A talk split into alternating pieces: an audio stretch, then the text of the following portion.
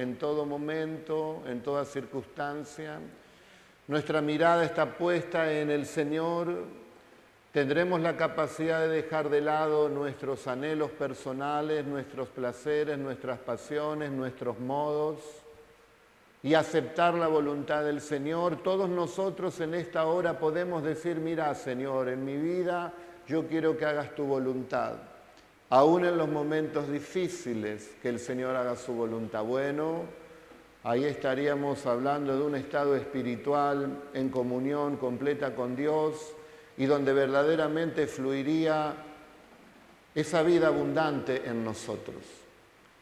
Si no llegamos a eso, habrá ansiedad habrá nerviosismo, habrá temores, habrá situaciones que nos van a desestabilizar. Pero el Señor, que es el gran alfarero, el gran escultor, trabaja cada día en nosotros para forjar ese hijo y esa hija de Dios que Él quiere, no lo que yo quiero, lo que Él quiere. Y tenemos que estar dispuestos, ser esa arcilla blanda en sus manos. ¿Está dispuesto? Mire que le ha tocado creer en tiempos difíciles. Quizás si se hubiera convertido en otra generación hace 60 años atrás, quizás las cosas no estarían tanto como ahora. Estamos en tiempos peligrosos y en tiempos difíciles. Basta solamente ver las noticias de lo que está pasando allá en Ucrania. Y cuando usted ve esos millones de personas ya están diciendo más de un millón, calculan cinco millones, puede ser en estos días, que están saliendo de su tierra y están yendo a otros países. Y usted ve que hay grandes caravanas de autos y de repente ve que los autos son dejados, las valijas son dejadas, se llevan una mochila, lo puesto y huyen, dejan el auto que tanto le costó, deja la ropa, dejó su casa con el riesgo que se la destruya, dejó todo. Jesucristo dice que vale más la vida que el vestido. Jesucristo dice que vale más la vida que aún el alimento. Y son momentos de tribulación en la tierra, donde, no hablo de la gran tribulación, eso no llegó todavía, pero sí de un principio de tribulación, donde vemos que en Ucrania Muchas de esas personas que usted ve en los videos, que lloran o que corren, son hermanos. Ucrania es uno de los países donde más congregaciones cristianas hay, de allí de Europa del Este. Son hermanos nuestros que del día a la noche tuvieron que dejar sus casas, tuvieron que dejar las mujeres a su esposo, los hijos dejar a sus padres y salir con lo opuesto y son cristianos. Muchos de ellos son cristianos. ¿Qué haría usted en ese lugar, en esa situación? ¿Está preparado usted para afrontar esa clase de pruebas que están viniendo en toda la humanidad? Hay veces que se enseña un evangelio donde parecería que nunca nos va a tocar nada, nosotros porque tenemos a Dios. Y Jesús dice que la inundación golpea la casa que, tiene la que está sobre la roca y no la destruye, y la, la inundación golpea sobre la casa que está sobre la arena y la destruye. Pero Cristo no dice que el, el río no golpea. Serás golpeado, seré golpeado, somos golpeados por distintas situaciones, pero si estamos en la roca, no vamos a caer, vamos a permanecer en la fe la prueba va a pasar porque cada prueba tiene una fecha de vencimiento. El tema es cómo vamos pasando esa prueba. Nos quejamos, le decimos a Dios, ¿por qué a mí? No vemos la hora que termine. Quizás es un día, quizás es una semana, quizás son 15 días, quizás es un mes, quizás más. Y ya no nos congregamos, y ya no servimos a Dios, y ya no le alabamos, y ya no oramos como antes y ya no está el fuego del Espíritu en nuestro ser como antes, porque ahora estás bajo una prueba. Y la Biblia dice que para entrar al reino de Dios necesitamos pasar por diferentes pruebas, diferentes pruebas que vienen a nuestra vida, queridos hermanos, pero que el Señor nos da siempre la victoria. Por tanto, no desmayamos antes, aunque este nuestro hombre exterior se va desgastando, el interior no obstante se renueva de día en día porque esta leve tribulación momentánea produce en nosotros un cada vez más excelente y eterno peso de gloria, no mirando nosotros las cosas que se ven, sino las que no se ven, pues las que se ven son temporales, pero las que no se ven son eternas. Si usted quiere vivir en los días que vienen una vida abundante, una vida de victoria, tendrá que aprender a ver en lo espiritual, tendrá que ver más allá de lo natural, tendrá que ser un hombre y una mujer espiritual, guiado por el Señor, porque lo que vemos precisamente no son lindas cosas en este tiempo, pero si tenemos fe, veremos, queridos hermanos, la gloria del Señor, porque nosotros no andamos por vista, andamos por fe, dice la palabra de Dios, no andamos por circunstancia, no andamos por sentimiento, no andamos por lo que nos gusta, andamos por fe. Y hay pruebas. Nosotros en este año hemos pasado varias pruebas. Personalmente en la salud he pasado cuatro pruebas difíciles desde que empezó el año. En tres de ellas me tuve que hacer exámenes donde corría el riesgo de tener una enfermedad terminal por la situación que se presentaba.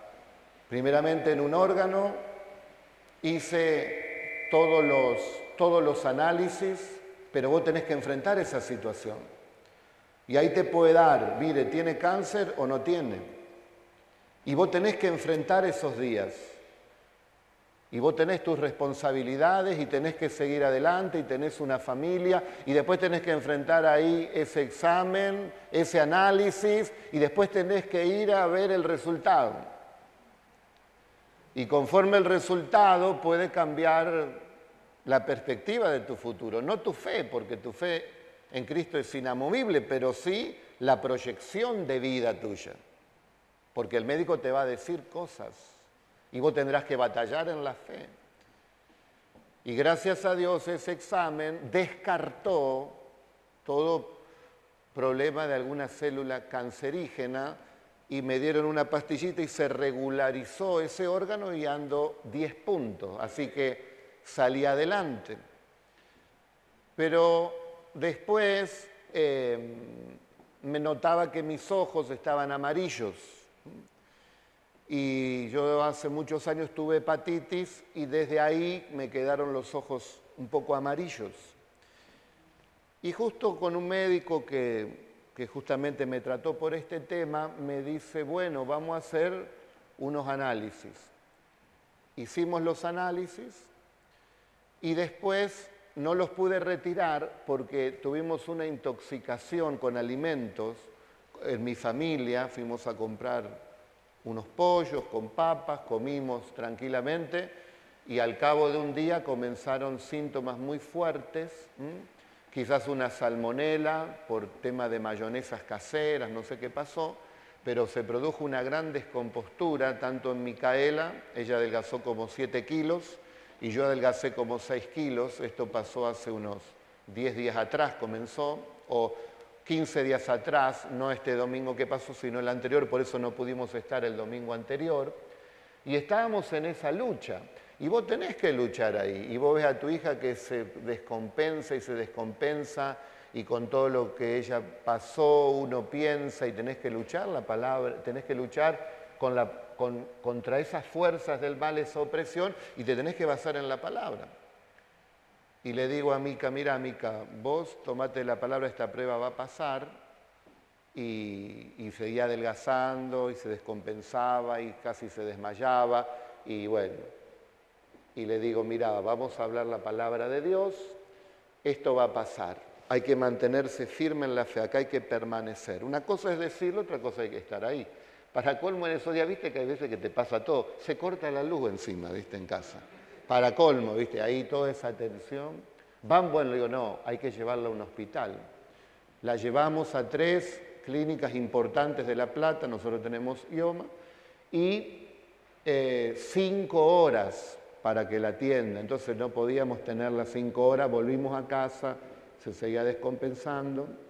Yo tenía los mismos síntomas, pero es tu hija y vos luchas por tu hija. Hasta que a la noche se descompensa más y voy con mi esposa y bueno, ahí la atienden, dan con el medicamento correcto y ahí empieza a mejorar, ¿no? Pero fueron 48 horas de prueba difícil, después yo empiezo con los síntomas también, pero ya estaba medicado y la fuimos llevando y gracias a Dios salimos. Gracias a Dios también salimos, ¿cuánto dicen amén? ¿Eh? Pero vengo a agradecer a Dios, vengo a agradecer pero yo les tengo que contar los tiempos que estamos viviendo. Los tiempos que estamos viviendo y, que ese río te golpea y vos tenés que estar ahí, ¿viste? Te golpea y estás con el Señor y estás con tu familia y los hermanos oran, pero estás vos ahí pasando, ¿no? Agradecido de los que se han enterado y han orado. Entonces voy a buscar los análisis. ¿Y para qué? Sale la bilirrubina realta, que esto, que el otro, que aquí, que allá. Yo pensé, se equivocaba, el, bioquímico que hizo se equivocó el laboratorio. Bueno, salió todo mal, ¿no? Entonces, no, acá, dice, no, dice, ¿qué te pasó vos? Entonces le conté que había tenido hepatitis cuando hacía 30 años atrás. Ah, bueno, porque el virus siempre queda, puede ser que el hígado se fue desgastando estos 32 años. Y claro, todo el panorama oscuro, ¿no? Y bueno, tenés que recibir eso y dice, bueno, vamos a hacer una ecografía porque la verdad que ese hígado o el páncreas, órganos que si se dañan son órganos vitales. Ecografía, acostarte, ahí viene el ecógrafo y dos opciones, o tiene un tumor o no lo tiene. Y ahí empieza a revisar todo el hígado. No, pero el hígado está bien, dice, tiene un poco el hígado graso, hay que dejarla los fritos, dejar las grasas, pero no está tan mal, no, no, el hígado está.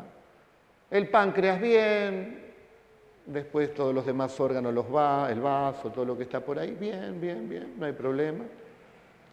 Bueno, gloria a Dios, otra, otra más de victoria, ¿no? En estos días fue esto. Pero he aquí que de macanudo el ecógrafo sigue revisando, ya que tengo tiempo, dice. Vamos a seguir revisando y me revisa el estómago. Y ahí encuentra, hermano, encuentra ahí algo, ¿no? Uy, me encuentro algo, dice, ay Señor, bueno. Bueno, gloria a Dios, me da los análisis, la ecografía, me voy al médico y bueno, ¿qué hay ahí ahora? ¿Mm? El médico dice, pero de lo que yo te mandé está, está bien esto, no hay problema, que esto dejémoslo, vamos a enfocarnos en esto ahora que salió. Y ahí también tenés otra alternativa. O es algo maligno o es algo que no tenés problema. Y vos tenés que estar ahí. Y los días y las horas. Pero ¿cuántos saben que nosotros también como usted tenemos al Señor? Tenemos al Señor. Entonces vos, son momentos donde vos decís, bueno, te examinás, decís, Señor, tengo errores, tengo fallas, vos me conocés puedo mejorar mucho, trato de servirte, acá estoy, Señor, como que te entregás a la voluntad del Señor plena, porque decís, bueno, acá estamos. Dependiendo ahora de Dios, si Dios dice no es nada, no es nada, y si Dios dice que hay que pasar una prueba muy difícil, ¿qué, le, qué le vas a decir a Dios? ¿Qué le vas a decir a Dios? ¿Qué le van a decir los ucranianos que lo están bombardeando, los hermanos que le sirven hoy están ¿Qué le van a decir algo a Dios? ¿Qué le voy a decir yo algo a Dios? Si nos hemos convertido a Cristo no por lo que nos dé, sino por lo que Él es. Él es el Señor. ¿Y qué le diría Pablo que le rompían la espalda a latigazos y lo encarcelaban por predicar a Cristo? ¿Y qué dirían los apóstoles que los mataron por servir al Señor? Entonces, ¿qué le podemos decir nosotros al Señor? Nada alabarle, darle gracias. Y ahí estábamos. Mi esposa lógicamente preocupada, pero orando, manteniéndose firme.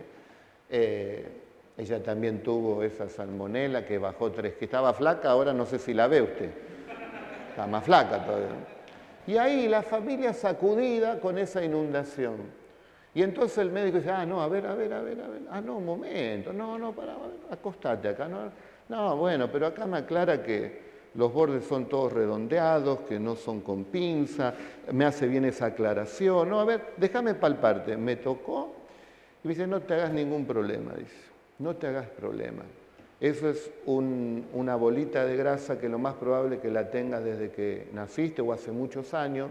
Y yo dije que se tiene que operar. No, dice, no, hay gente que lo tiene en distintas partes del cuerpo. Yo sé porque a parientes le han salido también en la espalda, algunos. Así que me dice que no hay problema pero hay que pasarla. Hay que pasarla.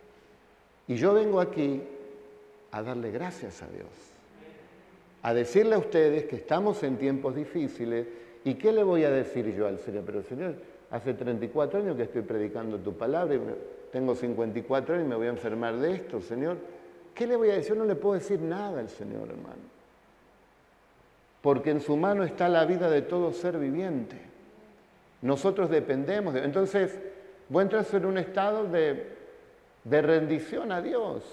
Y, la verdad, si bien que la prueba fue muy difícil, todos estos meses o estos días fue muy difícil, pero puedo decir que estoy en un estado de, de rendición ante Dios. Y les puedo decir que estoy acá en la voluntad de Dios. Y que no tengo preocupación y que no tengo temores y que no tengo cargas con toda la carga que es el ministerio, porque sé que Dios está en control de mi vida y está en control de tu vida. Entonces, lo que la reflexión que hago con usted es que tenemos que tener, hermano, las maletas listas, las valijas listas, ordenadas en todas las áreas que el Señor nos ha enseñado en la vida cristiana, ordenadas. Que si el Señor dice, te vengo a buscar, es tu hora, ven, esté ordenada tu vida. Y si el Señor que está a punto de regresar, nos encuentre ordenada nuestra vida también. No afanosos, no ansiosos, cuídense en que en esos días no se llenen de afanes, dice, de la vanagloria de la vida, de las preocupaciones de este tiempo. Y venga de repente ese día y los encuentre distraídos, porque como un lazo vendrá. Algunos ya ni creen que vendrá el Señor. Yo le estoy esperando será en un abrir y cerrar de ojos. Pero no todos lo van a, recibir de esa manera porque han perdido la fe. Hemos leído el texto que hay que mirar las cosas que no se ven, las cuales son eternas. A Cristo no lo vemos, pero Él es eterno. Él dijo que en su palabra que iba a venir y vino, que iba a morir y murió, que iba a resucitar y resucitó, que iba a ascender a los cielos y ascendió, que iba a mandar el Espíritu Santo y lo mandó, y dijo que vuelve otra vez. Y yo tengo fe, hermanos. Y si vinieren esta noche, ¿tenemos todo ordenado en nuestra vida? Escondemos algo, no podemos poner algo en la maleta porque si no, el Señor, eso no le gusta. Examinémonos, Démosle gracias a Dios que no estamos como Ucrania, pero cada uno de nosotros tendrá que pelear sus guerras.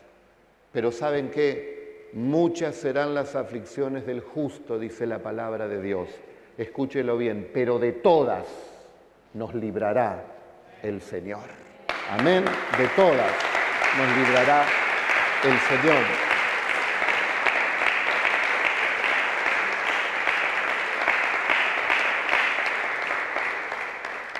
Dos años de pandemia, donde muchas iglesias cerraron, donde pastores murieron, donde otros se enfermaron, donde mucho pueblo se descarrió. Y gracias a Dios nosotros estamos teniendo tres reuniones con muchísima gente que está llegando. Pero para que la iglesia avance, hay que buscar a Dios, hermanos. Hay que vivir como a Dios le gusta. Hay que servir a Dios, hay que consagrarse a Dios.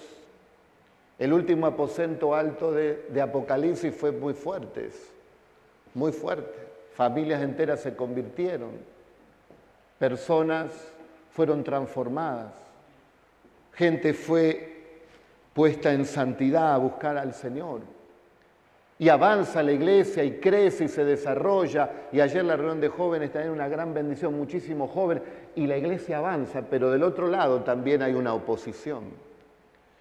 Por lo tanto, ruego a todos ustedes oración por mi vida y por mi familia y por los que servimos a Dios en este lugar. Porque la lucha no es contra carne y sangre, sino contra huestes espirituales de maldad. Y le damos gracias a Dios que la iglesia no sucumbió en la pandemia, que la iglesia afrontó todos los gastos que tenemos del templo, que la iglesia permaneció y que la iglesia está creciendo porque el Señor está con nosotros. Amén. Gracias, Señor Jesús.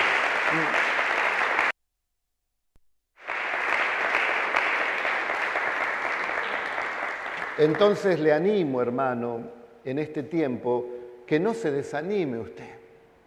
Usted diga, si le pasó al pastor todo esto, ¿por qué no me puede pasar a mí?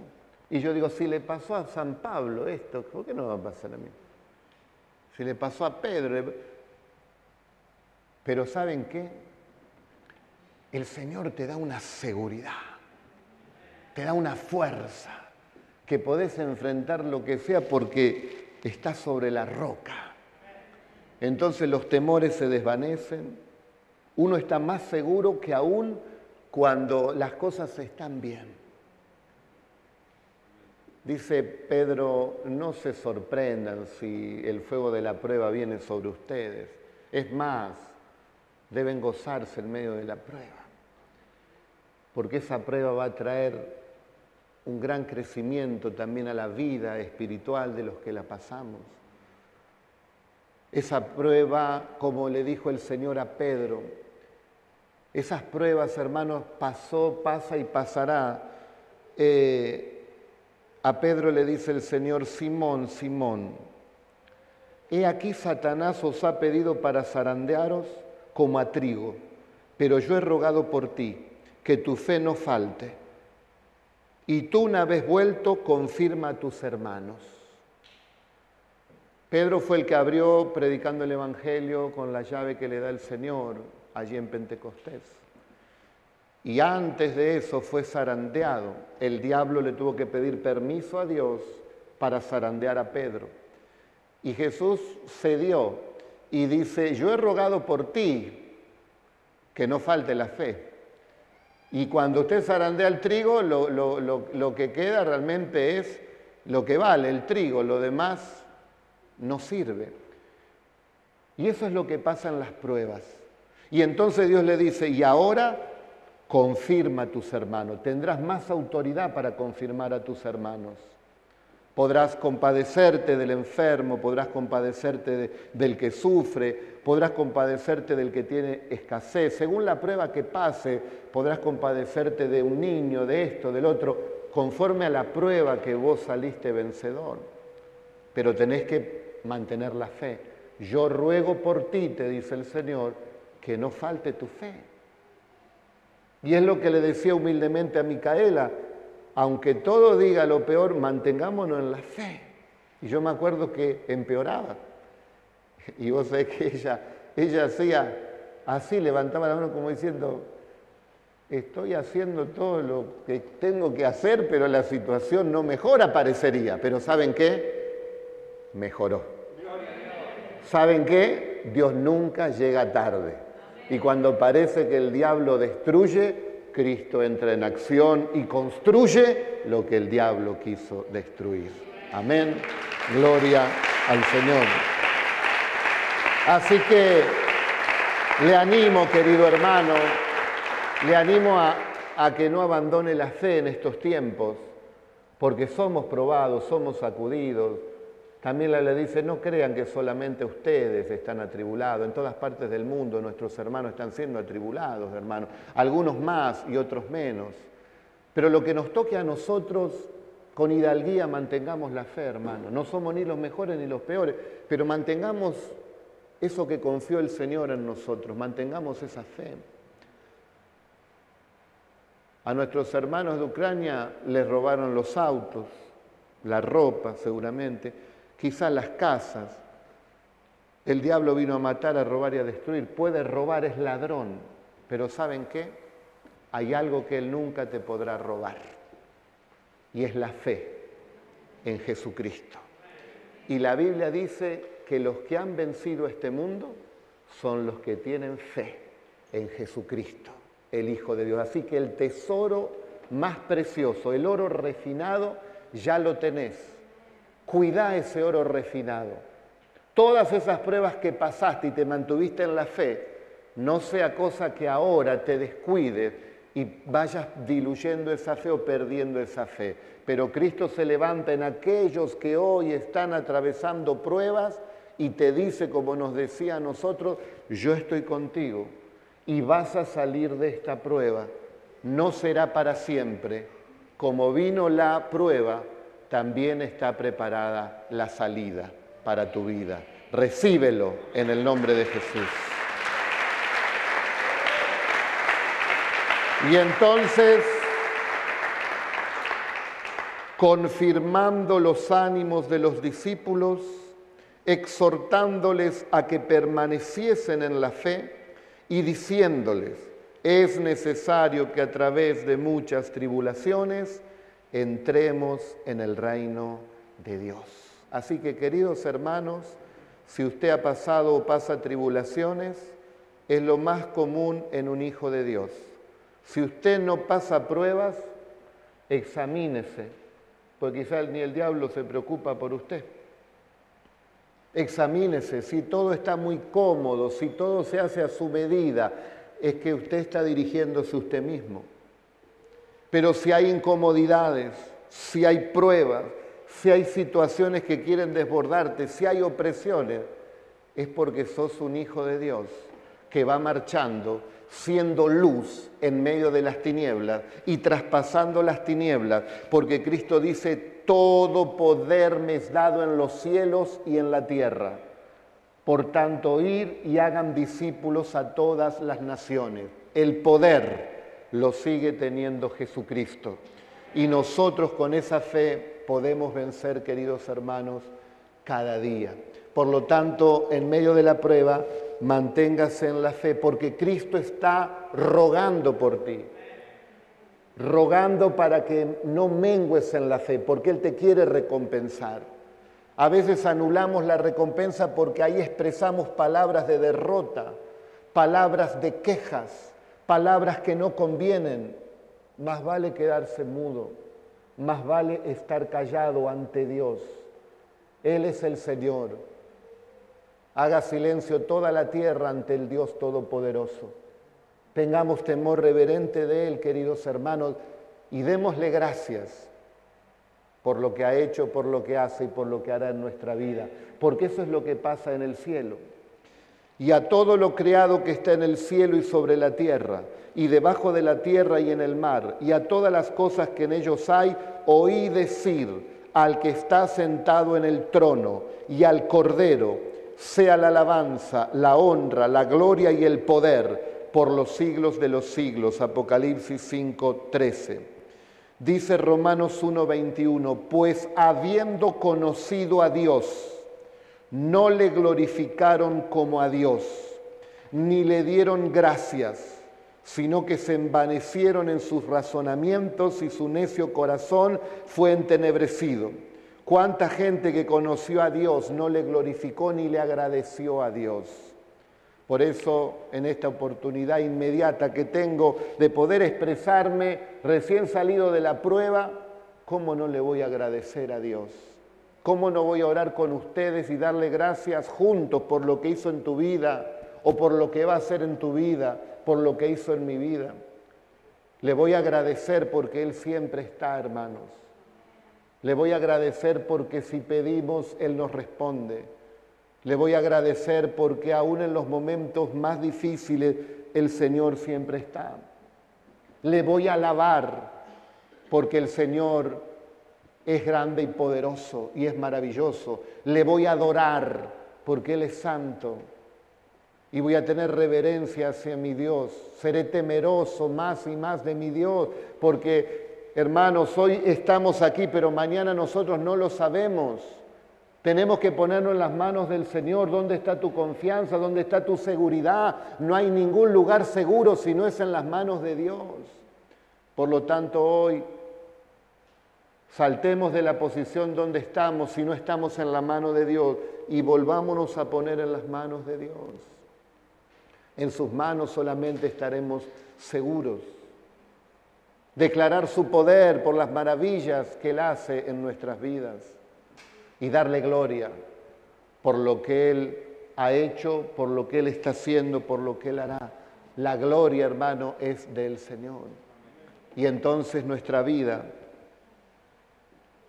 vivirá cada uno de nosotros con esa vida abundante que prometió Jesucristo. Y esa paz que Él prometió se hace real en tu vida, porque ya no te dirigís vos, sino que te dirige el Señor. Descansa en Dios, sea conocida tu petición en esta noche delante de Dios y espera en Él. Y Él te dice, porque yo tengo cuidado de ti. El Señor, hermanos, nos tiene en su mano.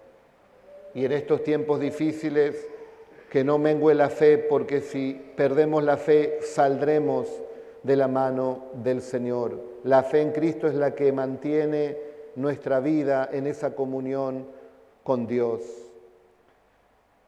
Arraigados y sobreedificados en Él, confirmados en la fe, así como habéis sido enseñado, abundando en acción de gracias. Presentándonos hoy aquí en el templo de Dios, mirando espiritualmente a Jesús y adorándole a Él. Entrar al templo a mirar a Jesús, hermanos, porque lo que no se ve es lo eterno. Concentrémonos en lo que no se ve en el Señor que está aquí. Dice que los once discípulos se fueron a Galilea, al monte donde Jesús les había ordenado, y cuando le vieron, le adoraron. Pero algunos dudaban, dice la palabra de Dios. Al ver semejante manifestación del resucitado, todavía había gente que dudaba entre los discípulos. Cuánta paciencia nos tiene el Señor. Por eso, hermanos, qué bueno que es conocer la palabra de Dios. Porque a veces tomamos palabras del Antiguo Testamento que son duras, pero no tenían la gracia que tenemos nosotros. Alguien podrá haber entrado con miles de pecados por esa puerta, pero hoy arregla su vida con Jesús la sangre del Cordero de Dios le limpia de todo pecado. Antes que caiga el juicio, viene el perdón de Dios y esa persona le recibe. Y cuando le vieron, dice, le adoraron. Hermanos, hoy estamos aquí para adorar a Dios, para darle gracias a Dios, para recordar lo que Él hizo allí en la cruz recordando el sacrificio de su cuerpo y el derramamiento de su sangre. Háganlo todo, dice él, en memoria de mí. ¿Quiere darle gracias a Dios conmigo? ¿Quiere reconocer al Señor en todos sus caminos? Seguramente lo hizo, pero qué bueno que es decírselo a Dios. ¿Quiere darle gracias y alabarle hoy, aún en medio de la prueba, si la está pasando? quiere honrar a su Dios, póngase de pie, que venga la alabanza y oremos, queridos hermanos. Padre, junto con mis hermanos oramos, vamos, usted también ore ahí. Y recuerde lo que Él hizo en este tiempo, en este año, el año pasado, en estos días. Aquí estamos viendo al hermano Sergio Romero. Levanta la mano, Sergio. ¿Se acuerdan de Sergio Romero? ¿Se acuerdan que hace cuánto? Tres años atrás. Tres años atrás este hombre se moría, hermanos. ¿Cuántos se acuerdan de eso? Tenía el problema en la cabeza. ¿Cuántos se acuerdan de eso? ¿Cuántos se acuerdan que estamos en los 20 días de ayuno ahí de Daniel, 21 días? ¿Se acuerdan o no se acuerdan? ¿Te acordás? La esposa está aquí, ¿te acordás del diagnóstico que te daban los médicos? que ya no había más, esperanza y que se tenían que despedir, ¿te acordás? Dos veces te dijeron eso. Y Sergio Romero, a ver, decí gracias Jesús. Te honro Jesús. Hermanos.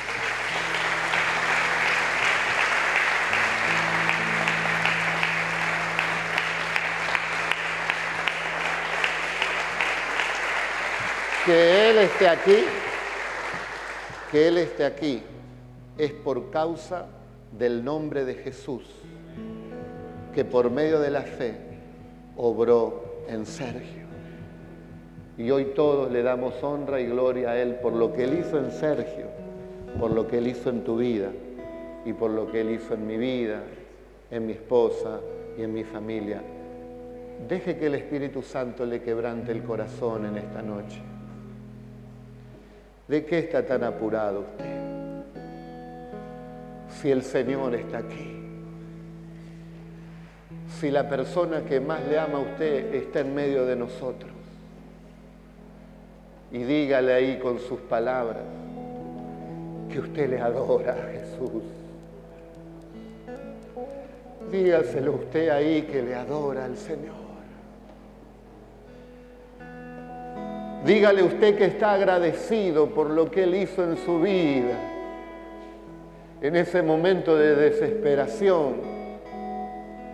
No solo una vez, sino que ya perdimos la cuenta. Que cuando vino la noche oscura, el Señor veló con nosotros. Y cuando nosotros no dábamos más, él seguía dándonos fuerzas a nosotros, porque Él le da fuerzas al que no tiene ninguna, hermana, hermano. Vuelve a creer en los grandes milagros del Señor. Su mano no se ha cortado, su oído no se ha agravado. Y démosle todos gracias al Señor. Levanta tus manos y di conmigo. Te damos gracias, Señor por tu inmensa misericordia. Solo tú eres digno de ser adorado, de recibir gratitud, de recibir honra, de recibir gloria y de recibir alabanza. Toda la gloria es tuya, Señor Jesús. Vine en esta noche a darte gracias.